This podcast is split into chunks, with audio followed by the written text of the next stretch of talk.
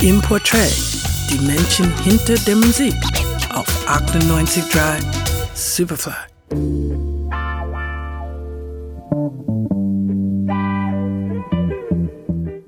Es kommt vor, dass man zufällig beim Fernsehen auf alte Filme aus Italien stößt, mit ganz obskuren Titeln wie Ich hasse Blondinen, Die Puppe des Gangsters, Lotusblüten für Miss Korn oder auch Der große Schwarze mit dem leichten Knall.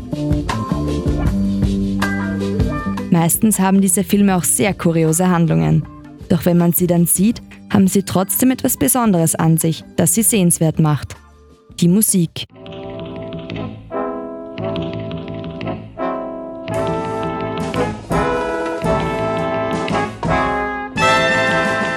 Willkommen in der Welt von Piero Umiliani. Geboren 1926 war er neben Ennio Morricone und Riz Ortolani einer der Begründer des europäischen jazzigen Soundtrack der 60er und 70er Jahre. Umilianis Kompositionen kommen auch heute noch als Filmmusik zum Einsatz. Unter anderem haben die Filme Oceans 12 und Kill Bill seine Werke übernommen.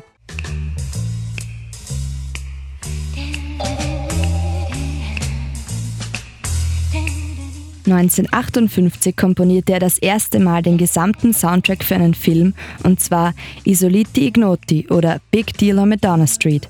Dieser war der erste italienische Jazz-Soundtrack. Sein wohl bekanntestes Lied Mana Mana stammt ursprünglich aus dem Film Sweden, Heaven and Hell. Damals erlangte es aber noch keine große Bekanntheit. Erst als es später in der Sesamstraße und danach in der Muppet Show gespielt wird, wird es weltberühmt.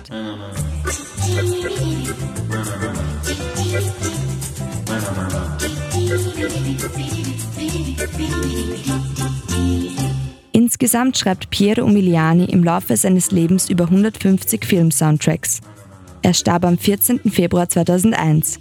Heuer wäre er 90 Jahre alt geworden.